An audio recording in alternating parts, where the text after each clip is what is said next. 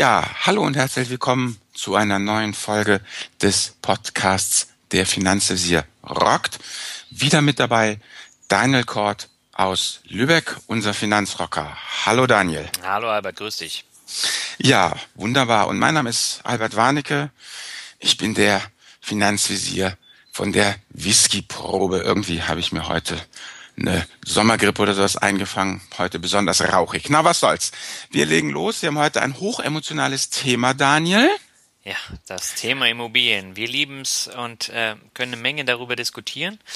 Mhm. Vor allen Dingen, weil wir ja auch ein bisschen anders da ähm, unterwegs sind.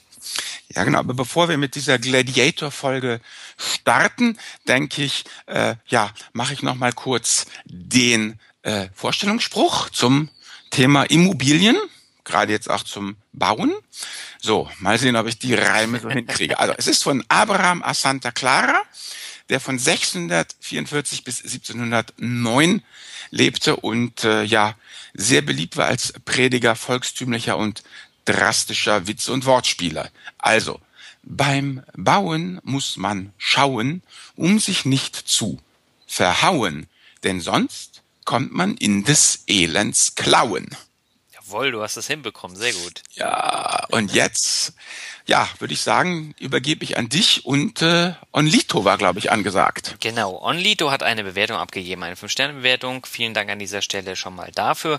Und er schreibt vermeintlich trockenes Thema, super verpackt. Ich mag den Podcast sehr gerne und höre ihn regelmäßig. Nur den Teil, in dem ihr die Bewertung vorlest, überspringe ich meistens. Deswegen halte ich mich jetzt kurz.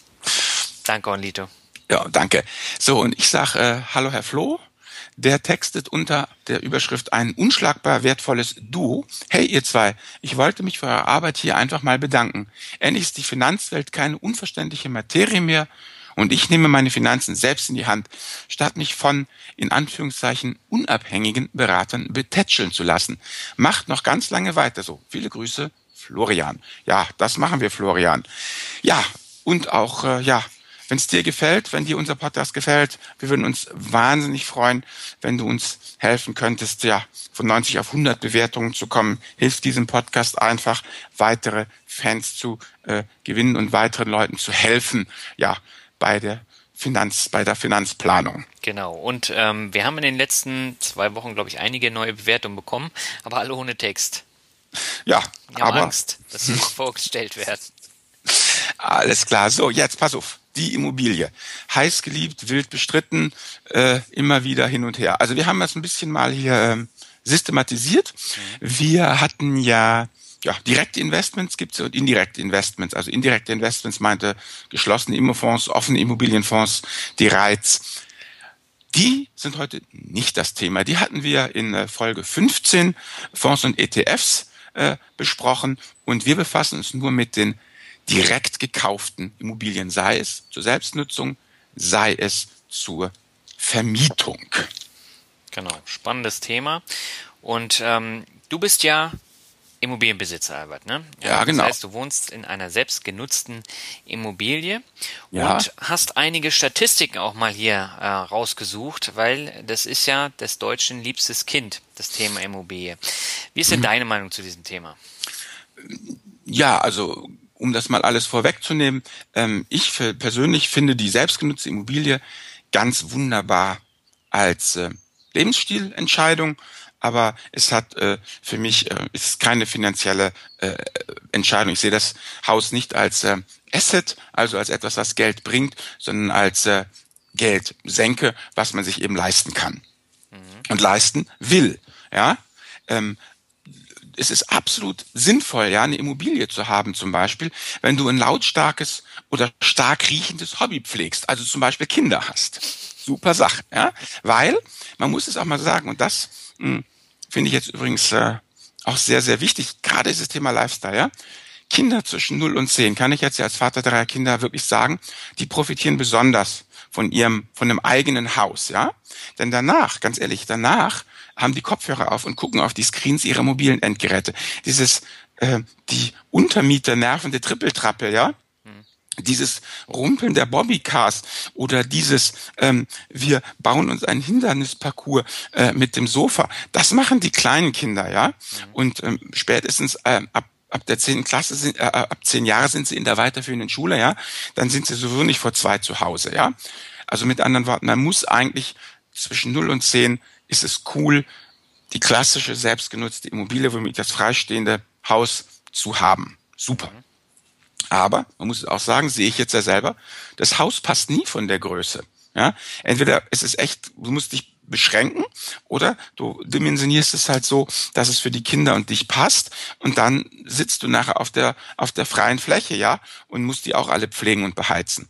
Und was man auch sagen muss, was ich einfach aus der Praxis sehe, klingt zwar komisch, ist aber wahr, Häuser verrotten ab dem Einzug und müssen gepflegt werden. Ja, und je moderner das Haus, umso mehr Pflege, weil diese nervösen, modernen, äh, äh, ähm, hier, weißt du, diese Hochenergie, ja, Niedrigenergiehäuser mit Wärmepumpe und diesen und das, das ist echt alles ziemlich, ziemlich äh, äh, pflegeintensiv. Und was ich mir immer so denke, eben, ne, gerade Kinder zwischen 0 und 10 Jahren profitieren besonders. Das bedeutet nämlich, dass man eigentlich das Haus kaufen muss oder bauen muss, wenn man so alt ist wie du. Weißt du, dieses höllische Jahrzehnt zwischen 30 und 40, wo man die Familie gründet im Beruf geht's jetzt richtig los. Ja, man ist kein Anfänger mehr. Man wird jetzt mit anspruchsvolleren Sachen betraut. Und jetzt werden die Grundsteine in der Karriere für die späteren Posten als äh, ja, Geschäftsführer, Bereichsleiter gelegt.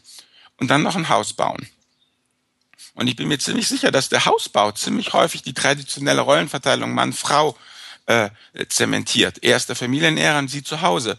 Weil so wie die Frau nur etwas weniger verdient als der Mann oder im öffentlichen Dienst ist, ja, muss er ja, muss sie zu Hause bleiben, weil, sie, weil es einfach ökonomisch sinnvoller ist. Und dann kommt man nämlich in diese ganze Tretmühle rein.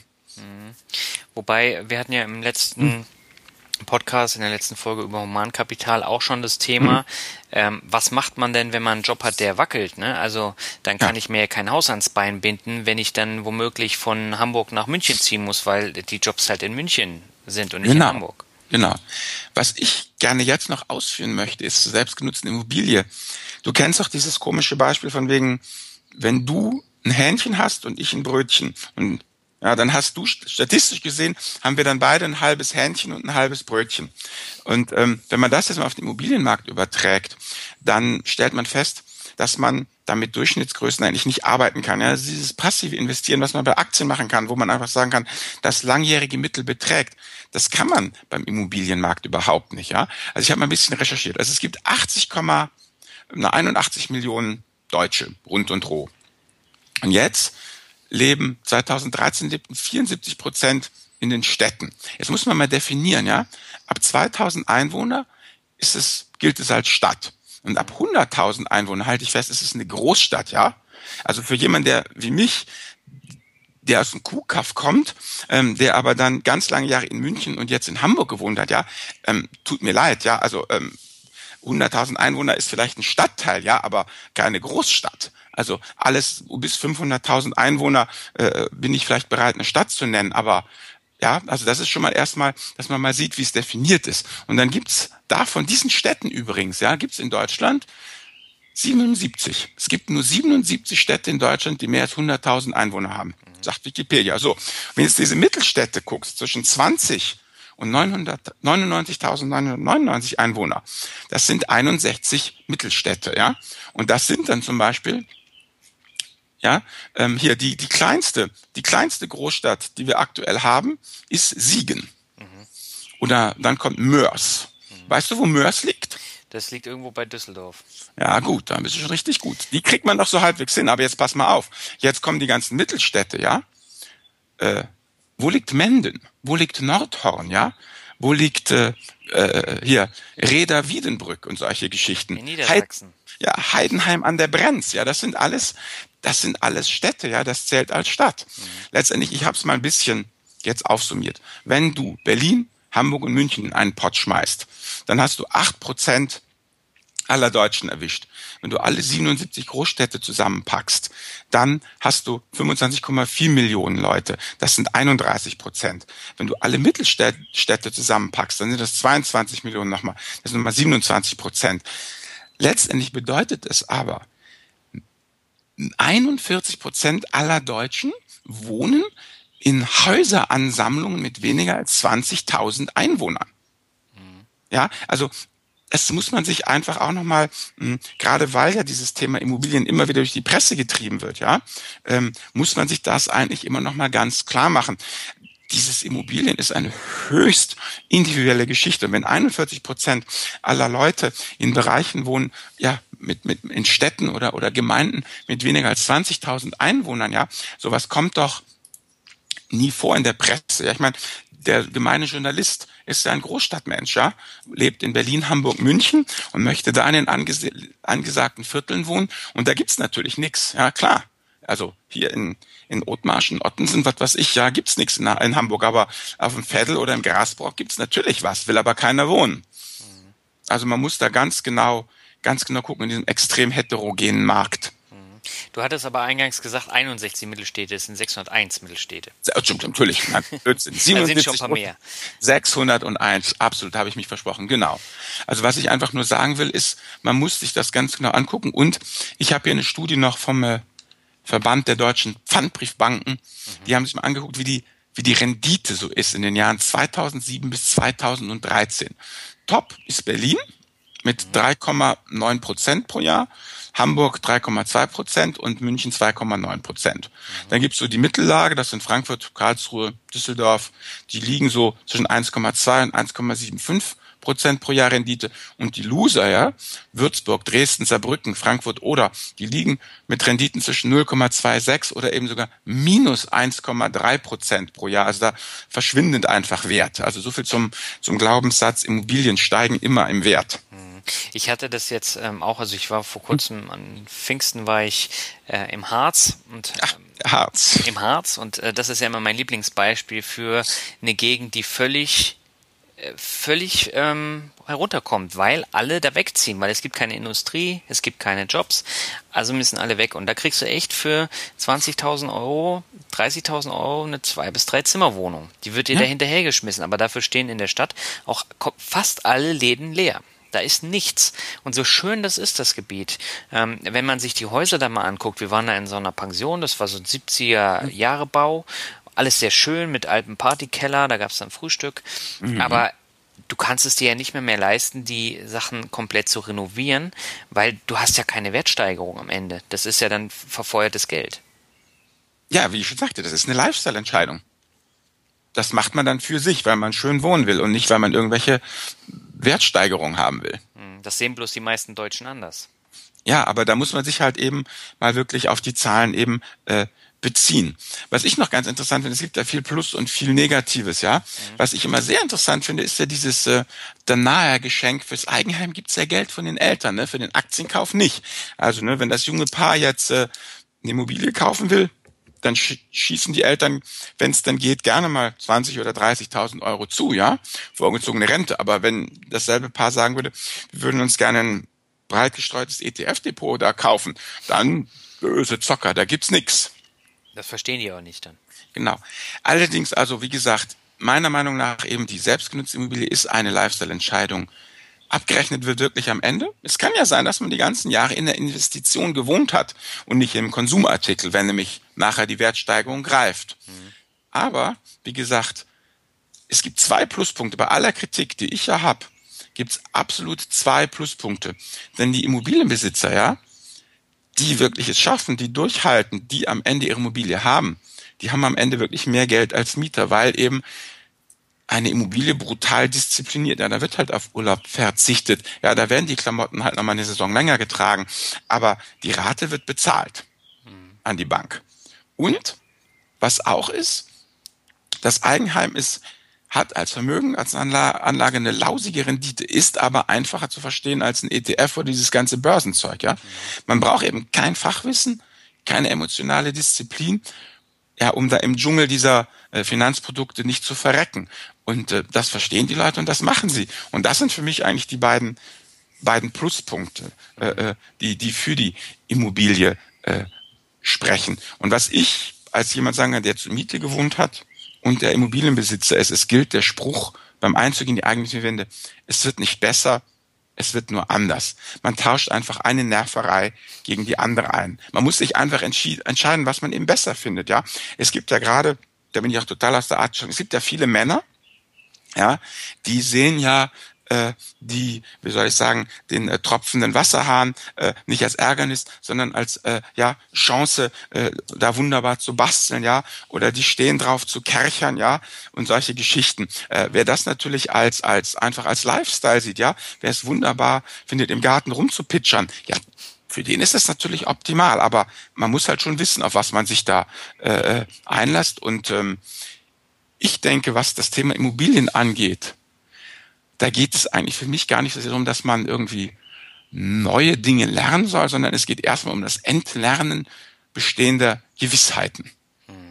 Das hast du jetzt auch sehr schön gesagt. Aber wir haben jetzt ja ähm, Anfang Juni und äh, bei uns bauen die jetzt ähm, vorm Balkon ein riesengroßes ähm, Baugerüst auf, weil die komplette Anlage saniert wird. Und äh, ich wohne ja hier mhm. auch in einer Eigentumswohnung. Mhm. Ähm, die von meiner Freundin, das habe ich ja in meinem einen Artikel auch schon geschrieben.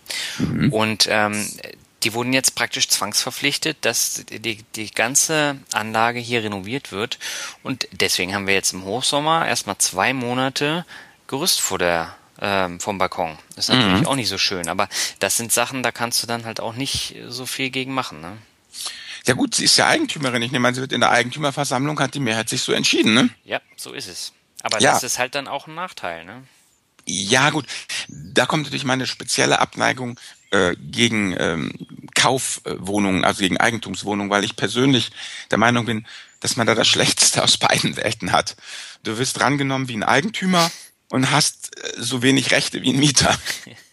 Ja, auf eine Art und Weise hast du natürlich recht, aber wenn du dich jetzt mit Leuten unterhältst, die ähm, Wohnungen vermieten, die sehen das dann auch wieder ein bisschen anders, aber da kommen wir ja gleich nochmal zu. Mhm, genau. So, dann kommt natürlich jetzt immer der, wenn ich jetzt auch hier, was soll denn das? Nix wird nicht gebaut, kommt immer der gnadenlose Konter, aber die Zinsen sind so billig. Ja, ja, ist ja richtig, aber da komme ich jetzt wieder hier mit äh, dem chinesischen Sprichwort, das da sagt, wer sich Geld leiht, um zu bauen, baut, um zu verkaufen. Also muss man natürlich immer mit dem klassischen Körnchen Salz nehmen.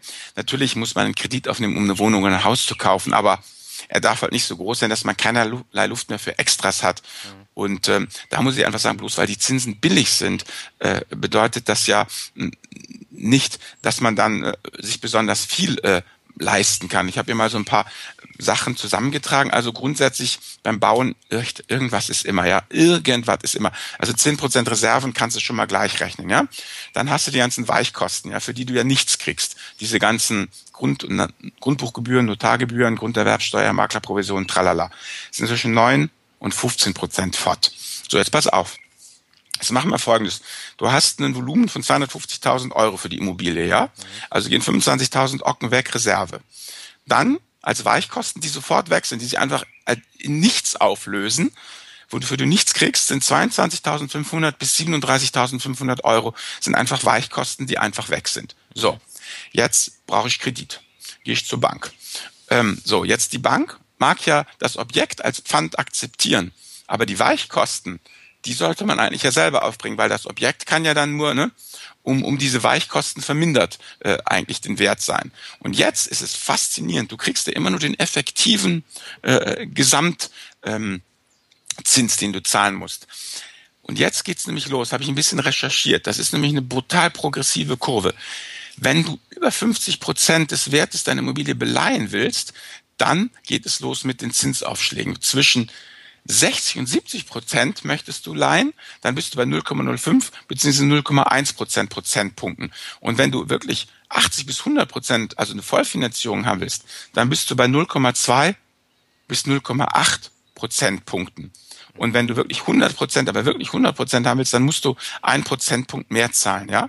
Und wenn du jetzt mal wirklich rausrechnest den Kreditanteil, der die 80 oder 90 Prozent übersteigt, dann bist du schnell bei fünf bis zehn Prozent Zinsen, die du dafür zahlst, ja. Das heißt ja, wenn sie die Bank dir irgendwie sagt, hier, du kriegst, ähm, ähm, hast effektiv 3,3 Prozent auf alles, ja, und äh, du willst es aber wirklich richtig eine hohe Beleihung haben, dann sind es auf einmal 3,51 Prozent. Ja, 3,3 Prozent auf 3,51 Prozent klingt ja nicht wild, aber die Stiftung Warentest hat da mal ausgerechnet, dass das ähm, bei einem äh, Kreditvolumen von 160.000 Euro bedeutet das letztendlich, dass ähm, die letzten 5.000 Euro, die du dann rausholen willst, ja, also wenn du sagst, ich beleihe nicht 160, ich will nicht 160.000 Ocken haben, sondern 165.000 Euro Kredit haben, ja, mhm.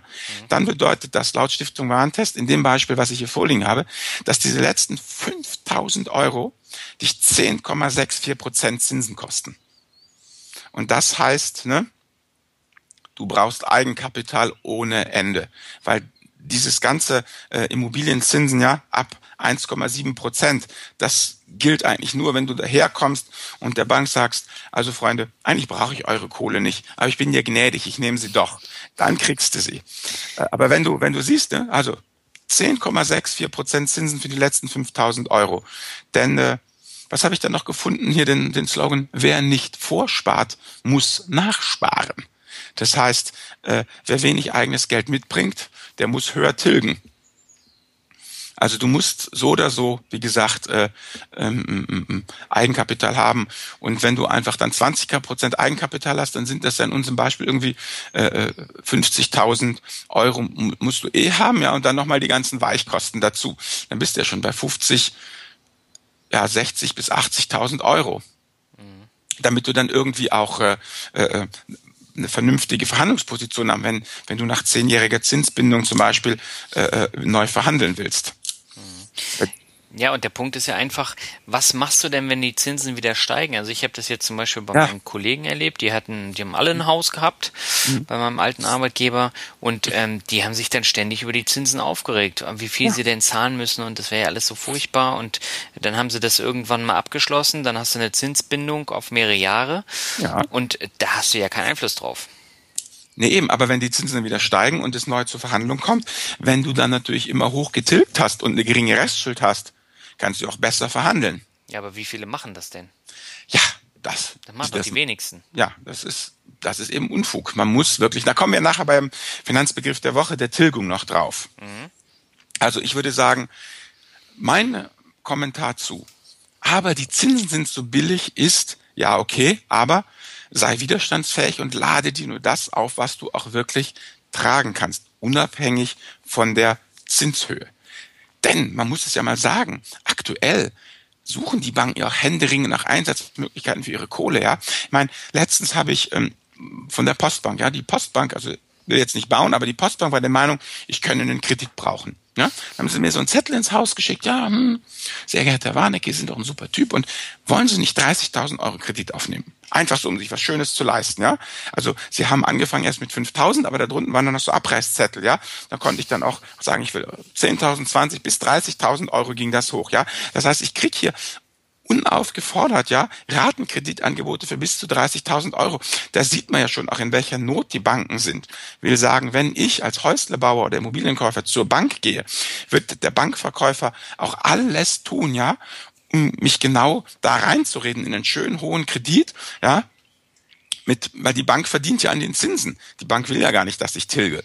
Ja, und der muss ja heute seine Quartalsziele erzielen was mit mir in zehn Jahren ist, wenn die Zinsbindung aufläuft, das interessiert den doch nicht.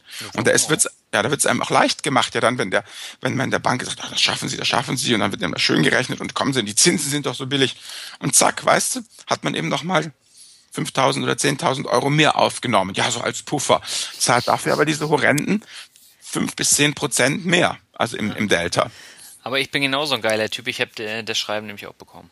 Ja, du, ja, siehst du. Gutes Datenbankmarketing. So sieht das aus. Genau. Aber das wollen wir jetzt nicht vertiefen. Lass uns doch einfach mal auf das Thema die vermietete Immobilie zu sprechen kommen. Ja, genau. Das ist natürlich eine Geschichte, mit der haben wir beide immer wieder zu tun, weil ähm, viele Leser schreiben, wie viel Geld sie mit ihren vermieteten Immobilien machen. Oder andere äh, Bloggerkollegen, zum Beispiel Nico von hm. Finanzglück hat ja zwei Wohnungen in Berlin, hm. die sind äh, gestiegen und er hat sie vermietet und es ist eigentlich alles super. Und viele andere Beispiele, hier zum Beispiel die Monika, die wir auch beide in unserem Blog hm. zu Gast hatten, die ist ja auch reich mit Immobilien geworden. Gibt noch diverse andere Beispiele. Aber genau. woher kommt denn das? Naja gut, das ist ja genau dieses, wenn man den Herrn Kommer kaufen oder mieten, kommen wir nachher noch drauf ansieht, der sagt ja, private Vermieter verdienen nix, mhm. lügen sich in die Tasche, weil sie kein sauberes Controlling haben und ihre eigene Arbeitsleistung zum Beispiel nicht korrekt einpreisen. Mhm. Genau, und dann haben wir die Menschen, die ja durchaus glaubwürdig versichern, mit Immobilien gutes Geld zu verdienen. Wie auch hier unser Herr Alex äh, Fischer, dessen Buch wir ja im letzten Podcast vorgestellt haben. Mhm. Also ich würde zum einen sagen, eine Schwalbe macht noch keinen Sommer. Nur weil ja eine Menge Leute anekdotisch zeigen, dass es klappt, bedeutet das ja nicht, dass es für die große Masse oder gar für alle klappt. Und die Leute, die ich persönlich da ja kenne, die sind alle vom Fach oder haben sich eben intensiv mit der Sache beschäftigt. Und das ist es nämlich, die haben alle eine Strategie, die für sie persönlich passt. Ja. Die eine ähm, zieht dann erst in Immobilien ein und wenn sie sich da wohlfühlt, denkt sie, da können noch andere einziehen. Das ist die Claudia. Ne? Hier zum Beispiel der eine äh, Stefan, der bei mir auf dem Blog geschrieben hat, der kauft ja nur verrottet und zentrumsnah. Mhm. Christoph kauft ja irgendwie nur Mehrfamilienhäuser mit Gewerbe unten drin, ja. Wie dem auch sei. Alle betreiben das aber als Business, ja. Also, und zwar aktiv. Also, jetzt nicht aktiv, dass sie Tag und Nacht in ihrer Immobilie rumfeudeln und was weiß ich, aber aktiv, dass sie sich eben sehr genau um die Auswahl ihrer Immobilie gekümmert haben, kümmern und dann auch über ein Team an Leuten verfügen, die mit ihnen zusammenarbeiten. Das sind also alles Leute, die da unternehmerisch handeln, die nicht Tag und Nacht an der Immobilie schrauben oder die komplette Verwaltung selbst machen, die aber genau gucken, was geht und was nicht geht und eben eine knallharte Strategie hm, äh, verfolgen. Und das wiederum, du erinnerst dich ja an den Anfang hier, wo wir äh, darüber gesprochen haben, wie wahnsinnig fragmentiert der Markt ja ist. Mhm. Das kann ja klappen. Also ich bin der festen Überzeugung, dass die Aktienmärkte ja alle so dermaßen letztendlich ähm, transparent sind, dass sich da niemand auf Dauer einen Vorteil erwirtschaften kann. Aber der Immomarkt ist viel fragmentierter und heterogener. Da kann ich irgendwie, weißt du, das Äquivalent zu einem BlackRock kommen, ja, und einfach mit einem ETF alles Index und platt gemacht und Schluss ist, ja. Ich bin fest überzeugt, ein kluger Investor kann profitable Nischen finden. Ja. Aber, und jetzt kommt's, und das bin ich eben nicht, das muss man aber mögen, ja. Das muss man mögen, genauso wie man es ja mögen muss, zum Beispiel auf Ebay Dinge zu verkaufen oder Webdesigner zu werden oder, was ja auch die Leute mit dem Kopf schütteln lässt, Blogger zu werden, ja? Stundenlang das Internet vollzuschreiben. Was für eine gruselige Tätigkeit, ja, ja. eben. Und so ist das aber mit den Immos auch. Also ich glaube, diese Nummer, oh, ich kaufe dem Kind mal eine Studiebude und dann ist das Geld gut angelegt und so, das halte ich echt für zu kurz gesprungen. Passiv und Immobilien geht meiner Meinung nach nicht. Aber wenn ich als aktiver Unternehmer, als Investor mit Geld, Instinkt und Fantasie, wie es ja eigentlich auch der Christoph in seinem Artikel ganz wunderbar beschrieben hat, jemand, der einfach eine Immobilie sieht, ja, wo, wo andere Leute, was ist das für ein runtergekommener Schrotthaufen, der sagt, ja, pass mal auf, wenn wir hier die Überdachung vorziehen, ja, und dann das hier noch so legen und hier so, dann kann dann Parkhaus hin oder können wir dann überdachten Markt noch reinbauen und dann haben wir hier noch eine Anbindung und dann müssen wir das so machen und dann haben wir ein lukratives Teil. Ja, dass so jemand Geld verdient, auf jeden Fall. Ja, und man muss, ähm, also es gibt ja sehr viele Leute, die den Alex Fischer Podcast hören. Mhm. berechtigt. Er gibt ja auch viele Tipps. Aber er erzählt den Leuten ja, worauf sie achten sollen. Bei den Krediten und dann zum Beispiel mal so eine Geschichte wie, wenn ich jetzt häufig Damenbesuch habe und die Damen sind sehr hübsch und haben Stöckelschuhe, dann kann ich kein normales Parkett kaufen, sondern muss ich Industrieparkett kaufen. Das ist dicker und da habe ich die Pfennigabsätze dann nicht im Parkett drin. Und das sind Sachen, mit denen muss man sich auseinandersetzen. Das ist viel kleinteiliger als Aktienanlegen eigentlich. Genau, und auch viel sozialer. Denn letztendlich bist du ein Unternehmer. Das heißt, du und ich, wir sind ja leidenschaftliche Online-Banker, ne? Ja. Anonym und schnell und weltweit und fertig, ja? Aber wenn ich in Immobilien machen würde, da kannst du aber sicher sein, dass ich mir hier, ja, eine lokale Bank raussuchen würde, ja, und dann regelmäßig mit meinem Banker schnacken würde. Und zwar vollkommen unabhängig davon, ob ich jetzt Kohle von ihm will oder nicht, ja, einfach reden, plaudern, auf dem Laufenden halten, wie es denn so geht, unaufgefordert, ne, und, und all diese Sachen. Einfach, das sind eben auch dann eben Dinge, die man da mit einbeziehen muss, weißt du, einfach ja bei der Bank aufschlagen und sagen, ey, Alter, ich sprach mal 500.000, gib mal gute Zinsen rüber. Das wird nicht funktionieren. Das, das, man muss einfach den, den Bankmitarbeiter dann da eben nicht als Bankverkäufer und nicht als Bankster sehen, sondern eben als Bankier, als Partner. Und, und entsprechend wertschätzend muss man den auch behalten, behandeln. Und deshalb muss man halt gucken, ob man dann lieber mit der Sparkasse oder mit der Deutschen Bank oder mit irgend, ne, hier der Haspa oder sonst wem zusammenarbeitet. Es muss halt in der jeweiligen Finale, Filiale eine Person sein, die entsprechend hoch genug in der Hierarchie ja auch ist, dass man mit der nachher diese Deals abwickeln kann. Mhm. Ja, das ist ein zentraler Punkt. Dann lass uns mal jetzt zum nächsten Punkt kommen, nämlich ja, zum Thema, wenn ich die Immobilie jetzt verkaufe, also Altersvorsorge, ja. dass ich dann mhm. davon lebe im Alter. Da gibt es ja. ja. auch wieder einige Probleme. Ja, da muss ich sagen, da spreche ich leider Gottes äh, aus privaten Gründen auch aus eigener Erfahrung. Mhm. Verkauf der Immobilie. So, nun hat man jetzt das Haus, man lebt da drin, es wird Pflegefall. Was dann? Mhm. Also das Erste und Wichtigste erstmal, da muss man auch extrem mitleidlos sein. Man stellt fest, dass man überhaupt kein Haus zu verkaufen hat, sondern ein Grundstück, ja, mhm. äh, dass man, äh, wenn man das Haus abreißt, wieder schön bebauen kann. Und wenn die Leute, die 40 Jahre da drin gewohnt haben, sagen, ja, wieso, du Küche und Bad, das geht doch aber eigentlich noch, dann muss man ganz ehrlich sagen, nein, das ist ein Totalschaden. Ja, kein Käufer zahlt für so etwas.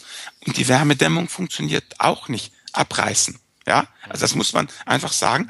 Es kann sein, dass man feststellt, dieses Haus ist kein Haus mehr, sondern ein, ein, ein wirtschaftlicher Totalschaden. Okay, mhm. gut. Oder man stellt fest, hier will ja gar keiner hin, ja.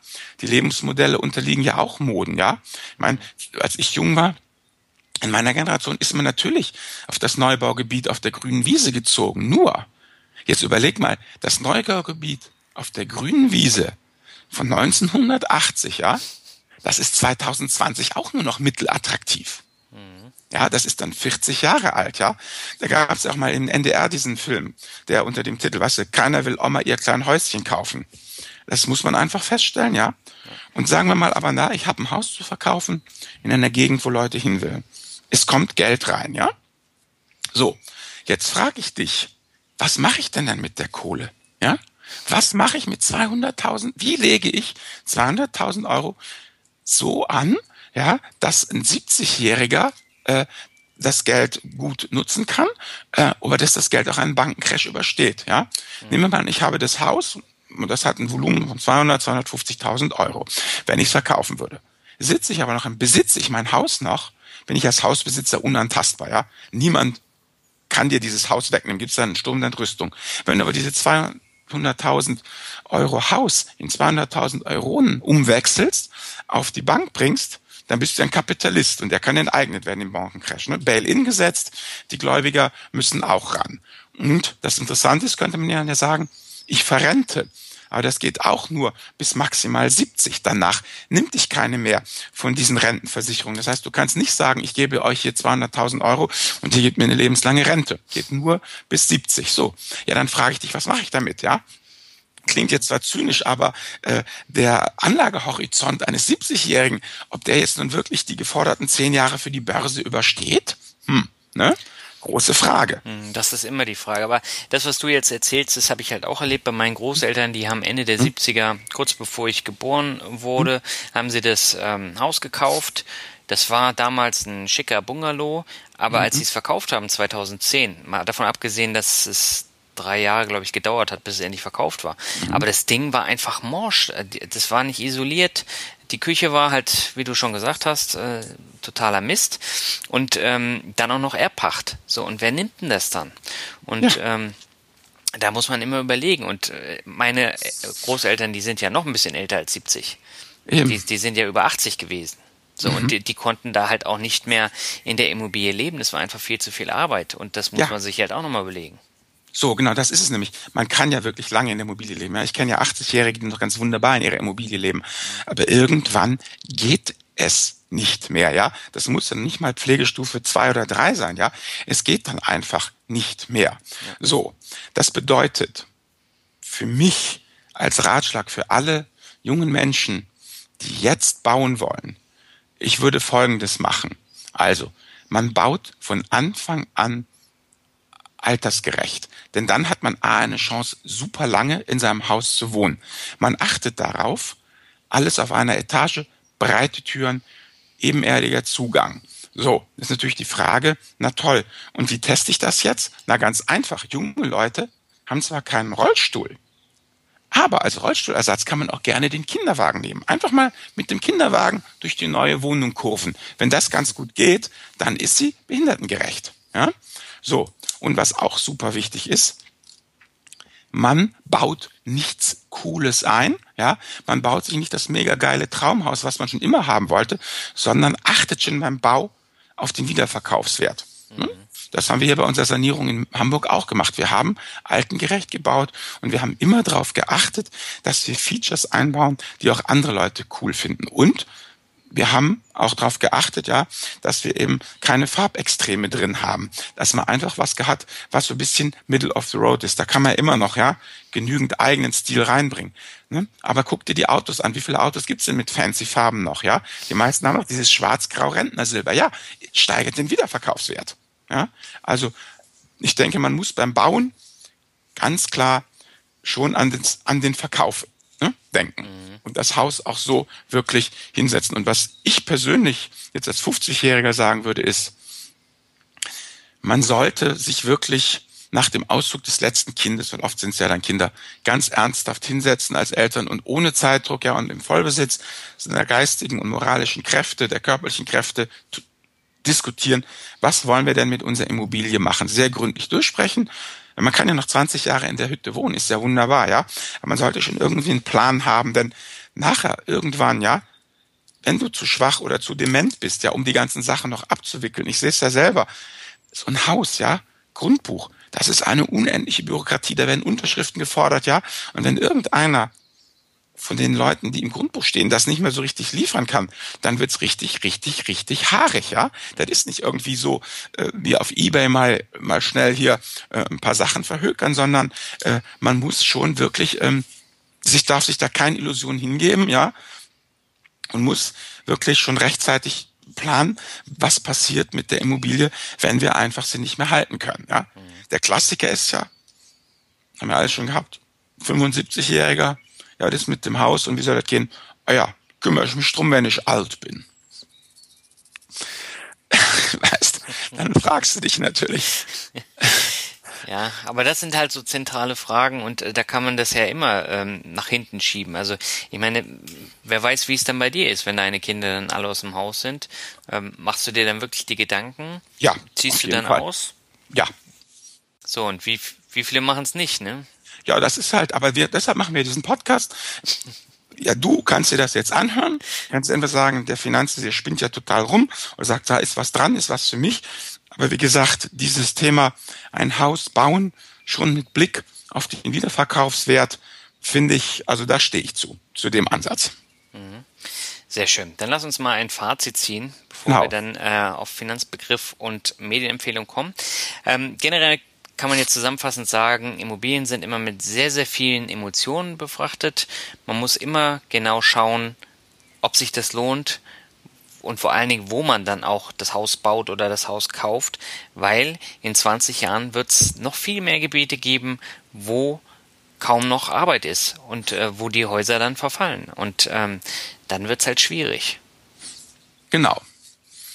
Das ist es. Und man muss auch sich eben klar machen, welche ideologischen Scheuklappen man hat, ne, welche Glaubenssätze man verfolgt. Und ähm, oft ist es ja so, muss man sagen, für viele heißt es ja entweder Haus oder Wertpapierdepot.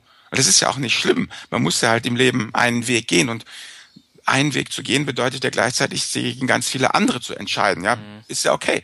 Aber was halt nichts bringt, ist diese Schaukelpartie. Ja, also dann hat man am Ende kein Haus und kein Wertpapierdepot, sondern ein Tagesgeldkonto mit 100.000 Euro. Also man muss sich dann irgendwann auch entscheiden, wo man dann hin will und das dann auch verfolgen und darf dann eben auch äh, dem anderen Weg nicht nachtrauern, ja? Hm. Ja, das ist ein zentraler Punkt. So, und dann eben, wie gesagt, eine Sache habe ich noch, wenn man die Chance hat, ein Grundstück neu bebauen zu können, und das Grundstück womöglich so groß ist. Ich weiß, das ist in den wenigsten Gegenden der Fall.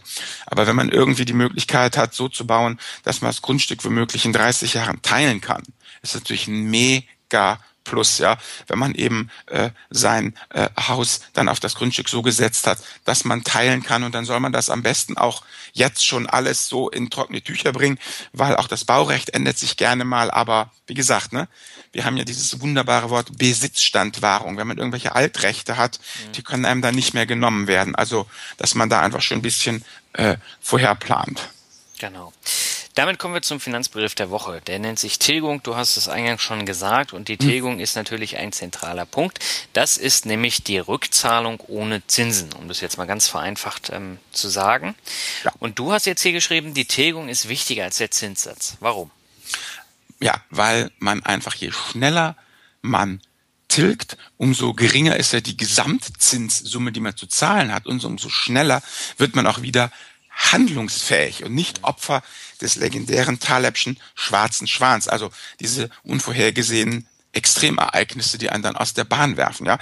Wenn ich einfach ein Haus aggressiv abzahle, ja, und nur noch 20 oder 30.000 Euro Restschuld habe, kann ich mir womöglich im Verwandten- und Bekanntenkreis die Kohle zusammenpumpen, ja, und behalte mein Haus. Habe ich aber 100.000 Euro Restschulden, ja, ja, dann gehe ich in die Zwangsversteigerung. Mhm.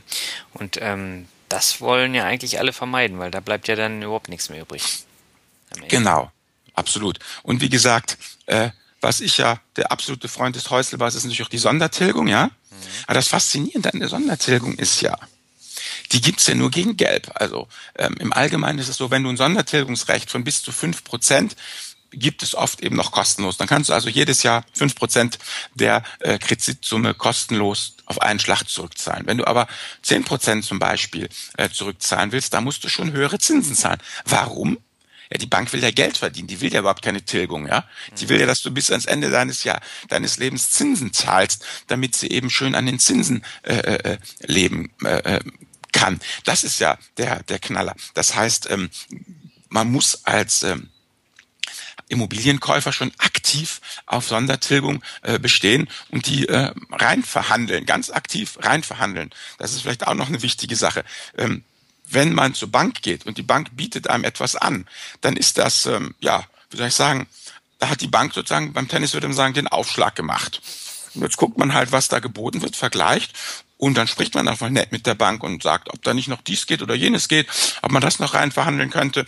Und dann äh, stellt man oft fest, so hatten wir das jedenfalls festgestellt, dass da durchaus noch was geht. Also das ist halt das erste Angebot der Bank, aber das ist nicht das letzte Angebot. Und wenn man nett fragt und sagt, ach, Sie haben doch da bestimmt noch ein bisschen Handlungsspielraum und können Sie uns da nicht entgegenkommen, dann können wir Ihnen da entgegenkommen und dann geht da meistens noch was. Denn jedenfalls, ähm, ich habe hier ein ein Beispiel, wenn man eben äh, eine Tilgungsrate von ein Prozent aufnimmt und im Monat äh, 250 Euro äh, zurückzahlt, dann äh, hat man ähm, ja Zinskosten von 65.000 Euro, entscheidet man sich aber bei derselben äh, Kreditsumme für eine Anfangstilgung von drei Prozent, dann zahlt man zwar 416 Euro äh, eine viel höhere Rate, monatliche Rate, aber die Zinskosten belaufen sich nur auf 28.000 Euro. Ne? 65.000 Euro zu 28.000 Euro Zinskosten. Damit ist auch klar, warum die Banken nicht scharf sind auf eine hohe Tilgung. Hm. Das kann ich aber als ähm, Privatkreditgeber verstehen. Da bleibt dann halt nichts mehr an Zinsen für mich übrig. Ja, genau. Also von daher kann ich es verstehen. Im Hinblick auf die Zeit würde ich sagen, gehen wir ja. schnell zur Medienempfehlung über. Wir sind nämlich schon bei über 43 Minuten. Oh Gott. Ja, und deswegen muss der Herr Kommer heute mal schnell vorgestellt werden, denn wir haben das Buch Kaufen oder Mieten ausgewählt. Ist natürlich der Bestseller schlechthin seit einigen Jahren und ähm, es geht darum, wie Sie für sich die richtige Entscheidung treffen bei den Immobilien. Es gibt mittlerweile die zweite Auflage, die kenne ich nicht. Ich kenne nur die erste Auflage. Aber das Buch hat mich schon ziemlich begeistert und hat eigentlich auch meine Meinung zum Thema Immobilien noch so ein bisschen unterstrichen.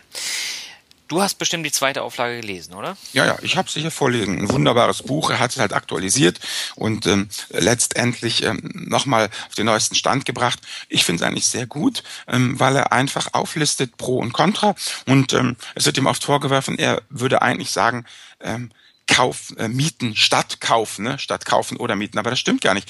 Er ist durchaus, ähm, schreibt auch selber, wenn er sich später mal als alter Mann zur Ruhe gesetzt hat, wird er sich auch eine Immobilie kaufen. Er weiß doch nicht genau was und wo, aber er wird es als Lifestyle-Entscheidung sehen und wird sich dann freuen.